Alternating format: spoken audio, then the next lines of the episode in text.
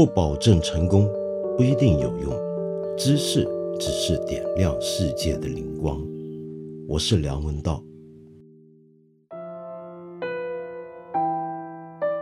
我们上个星期曾经跟大家说过，生育率的下降，社会的高龄化，它是一个实实在在的关涉国计民生的大事。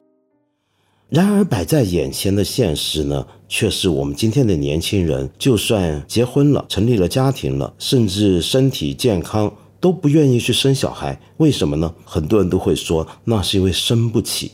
那么针对这个现况，我们怎么解决呢？在过去两三个礼拜，我们都见过我们国内盛产的某类型专家提出的奇葩建议，比如说要设立一个生育基金，四十岁以下的人呢，要交一定工资进去。那么你不生小孩呢，就得等到退休才能够领回这笔钱了。也有人呢提议要对丁克一族征收社会抚养税。好，那么这些建议要不就挨骂，要不呢就是最早提出来的人后来澄清说大家误会他了。那么但是有一件事情呢，却是实实在在的一件事儿，这就是很多地方政府开始设法提高妇女去堕胎的难度。好，这就有意思了。我们都知道，堕胎曾经是中国一胎政策这种计划生育政策的很重要的政策手段。过去堕胎是被鼓励的，那么现在呢？哎，堕胎是被不鼓励的了。再这么下去，会不会还有更多的关于堕胎的限制呢？那为什么要限制堕胎？当然就是希望你不是把那个孩子给堕掉，而是把他生出来。这就让我想起来啊，今年的七月十一日。大家知道这是什么日子吗？这是世界人口日。世界人口日呢，是由联合国开发计划署订立的一个日子，每年七月十一，那么就会举办一个大会。今年的世界人口日的大会主题叫做“家庭计划是一种人权”，它所针对的就是因为今天世界上有许多地区、许多国家。用种种的手段去限制妇女堕胎，甚至达到一个地步呢。有些地方会有一些女孩子被强奸而怀孕，都不准她堕胎。那么，联合国的这个世界人口日大会上面提出来的就是说，这个肚皮是这个妇女的家庭计划，一个家庭要生几个小孩是这个家庭自己决定的，是一个不可被侵犯的基本人权。那么，如果我们不能够限制堕胎，因为它是基本人权；如果我们不能够处罚那些不生孩子的人，那该怎么办呢？很简单那当然是奖励啊，对不对？为什么总是要处罚，不想想奖励呢？那么话说回来，我们国家很多地方呢，也都提出各种各样的奖励政策了。而就其源头啊，这些奖励政策，他们背后的基本的思路都不脱一本一九三四年出版的老书。那这本老书，今天呢知道的人不多了，它没有中文翻译本。那么网上呢，你要找的话，勉强找得到可以免费下载的英文版本，原文是瑞典文的。这本书叫做《人口问题的危机》。它大概是全世界最早把人口减少当成一个严重的社会跟经济问题来看的一本专著，而写他这本书的这对作者是一对奇葩夫妇，他们分别是贡纳尔·莫达尔。贡纳尔·莫达尔呢，是一九七四年的诺贝尔经济学奖得主，他在那一年跟海耶克共同分享这个经济学界的最高荣誉，而他的合作者就是他的夫人。阿尔瓦莫达尔则是一位社会学家，后来因为在日内瓦裁军会议里面领袖般的表现，获得了一九八二年的诺贝尔和平奖。也就是说，这夫妇俩呢都是诺贝尔奖得主。他们呢曾经写过不少非常重要的著作，但这一本书呢在瑞典之外呢知道的人就不多了。那么为什么我说这本书重要呢？是这样的。他们明确的反对马尔萨斯的人口论，认为人口的增加并不是问题，恰恰相反，人口减少才是问题。我知道一说到这，我们就会说，今天地球已经养不起我们这么多人了，这的确是一个大问题。我们将来有机会再谈。让我们先回到我们原来限定的这个框里面啊。好，那么他们为什么认为人口减少是个问题呢？主要就是有供应问题。比如说，你年轻劳动力不足了，然后接下来的下一代的年轻人要养着那么高龄的一大群人，这该怎么办呢？这就是一个很明显的危机。而最早把这种危机当成经济学跟社会学问题来看的，就是这本书。好，面对这样的一个问题，那该怎么办呢？他们提出了一些政策建议给当时的瑞典政府参考。因为瑞典当年就已经很苦于人口老化跟人口减少这些事儿了。他们提出的建议啊，大家听听看，你就知道人家一九三四年到达了什么样的先进水平。他们说，家庭跟儿童应该要享受免费的医疗、免费的教育、免费的学校午餐。好，然后他们又说，恶劣的住房条件会造成儿童的心理跟身体上的损伤。那么有些父母因此呢就决定不生小孩，因为他们的居住环境太糟了。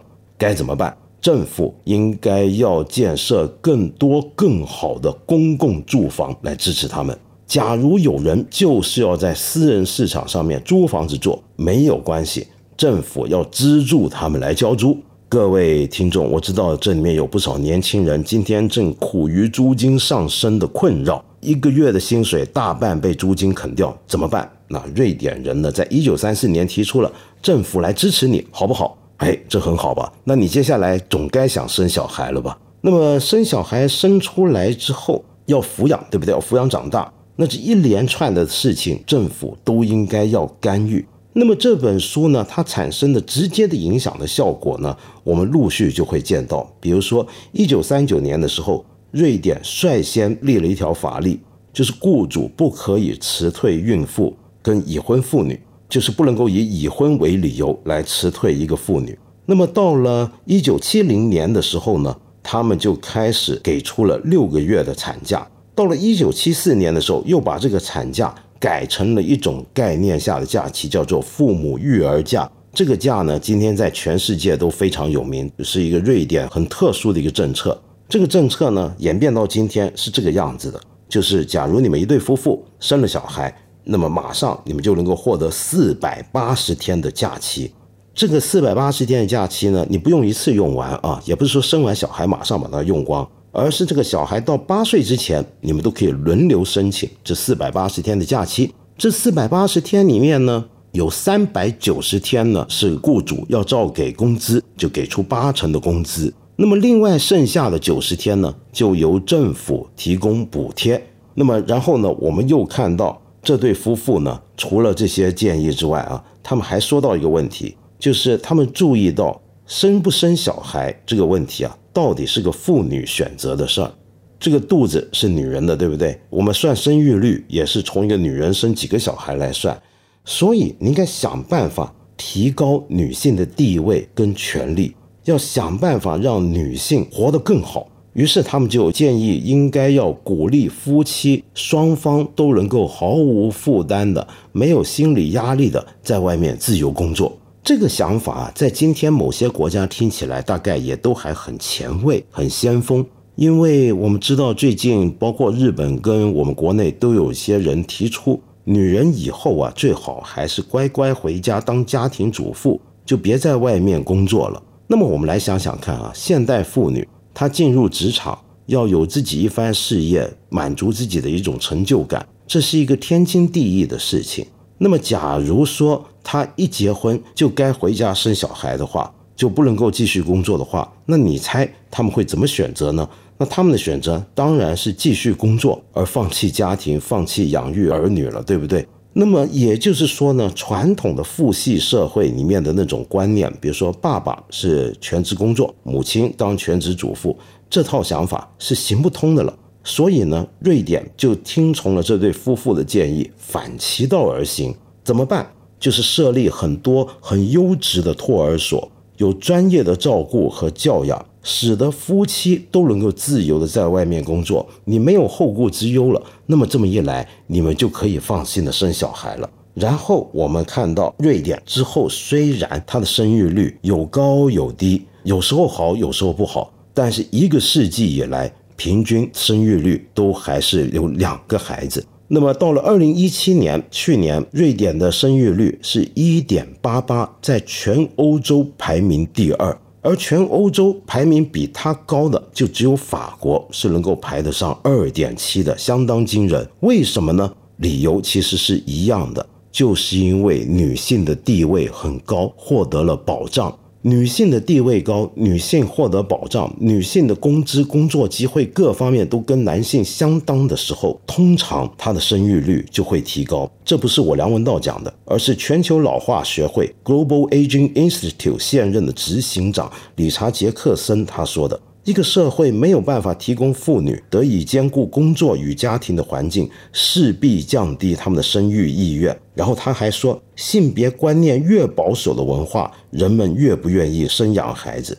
最简单的例子就是我们熟悉的韩国，大家看韩剧大概就能够了解他们的女性地位了。韩国的女性的薪水平均只有他们男性的百分之六十三。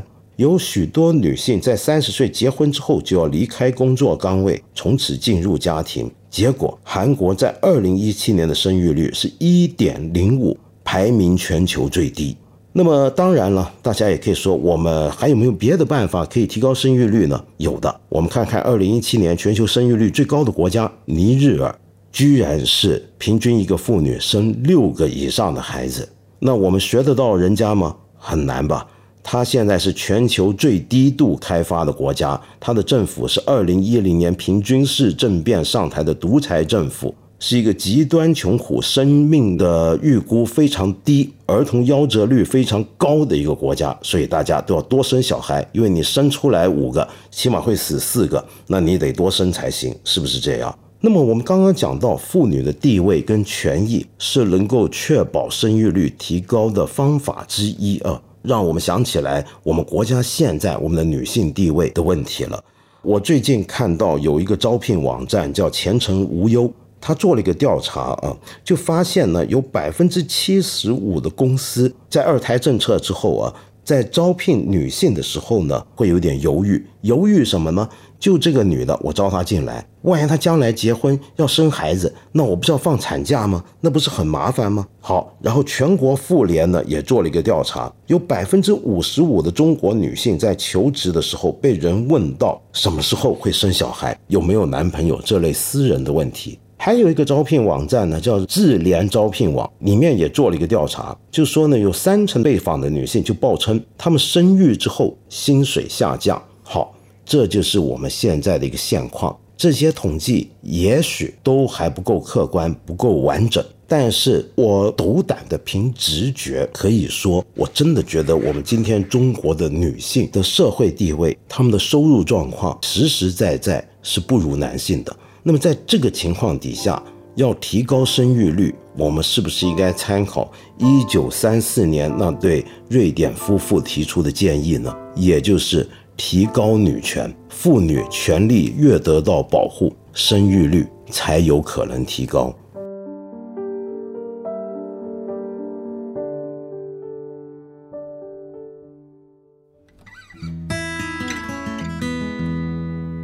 我今天想回答一下一个朋友的问题，这个朋友叫直起，他问我们应该怎么看一个精神分裂症患者的生存价值？你说我一直认为重要的是生存质量，而不是数量，尤其是对不能自理的人，从人性角度分析更应如此。反之是伪人性。然后你问我不知道你的认知是不是正确？我要明白的告诉你，我认为你的认知是不正确的。理由很简单，首先我没搞懂你所谓的人性是什么意思？为什么我们容许一个精神分裂症或者一个不能自理的人继续活着，叫做符合人性呢？你是怎么来理解人性的呢？第二，你认为生存质量比较重要，但是你怎么去定义一个好的、健康的、值得活的生存质量呢？一旦你为这个生存质量下了一个标准，然后说不符合这个标准的人都不应该再活着了。我想告诉你，这是一个很危险的想法，因为一旦有人能够做出这样的一个定义，这个定义就会不断的被再诠释、被再扩大。举一个简单的例子，在一九三零年代的纳粹德国时期，他们对于一个正常的、健康的人的生活质量就有一套标准。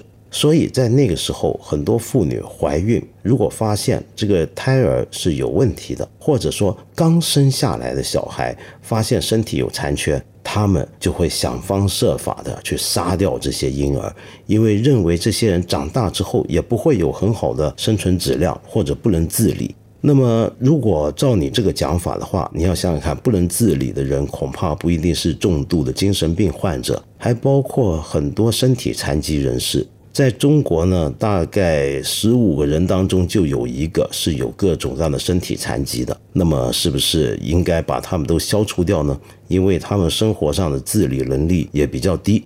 那么，第二，我们来谈一谈精神分裂症问题或者重度精神病问题。今天其实绝大部分的精神病都是可康复、可治愈的，这中间需要一段恢复期，它或许会有所反复。我想知道你应该怎么来判断，在哪一个点上，我们觉得这个人不该再救了，这个人不该再等了呢？那么第三就是所谓的精神病患者，他们是不是没有生存价值呢？就算他患了一个重度的精神分裂症，你怎么知道他的人生过得有没有意义？你怎么知道他的人生有没有价值？你站在一个旁观的角度，你不能够理解他的世界，然后你就觉得他很惨很苦，然后你就替他决定，你恐怕不该再活着了。你有这个权利吗？最后我还想说，有一些比较激进的心理学家或精神病学家，甚至提出过这样的一个观点：我们所有人或多或少都有我们的精神毛病。我们每一个人都有某种程度不一的精神问题，那么你怎么去断定到了哪个阶段的精神病叫做应该让他别再活着，来符合你的人性标准呢？按照一个最严格的讲法，我们全球人类都应该集体自杀，因为我们都是某个意义上、某个程度上的精神病患者。最后，我想说一下，你要好好的回头想一想，你所谓的对人性的定义。人性的定义难道不就是尊重生命，尤其是人类生命的价值吗？假如你要求的是一个人要过得好、活得好，而且是符合你心目中标准的过得好和活得好，才叫做符合人性定义的话，那么我们千万不能够让你掌权。万一你掌权，那这个世界会变得很可怕的。我们八分这个节目每星期三、每星期五都会在看理想 APP 和看理想微信公众号同步更新，欢迎你给我留言，提出你的问题或者建议。我们今天就先聊到这里了，下期节目再接着谈。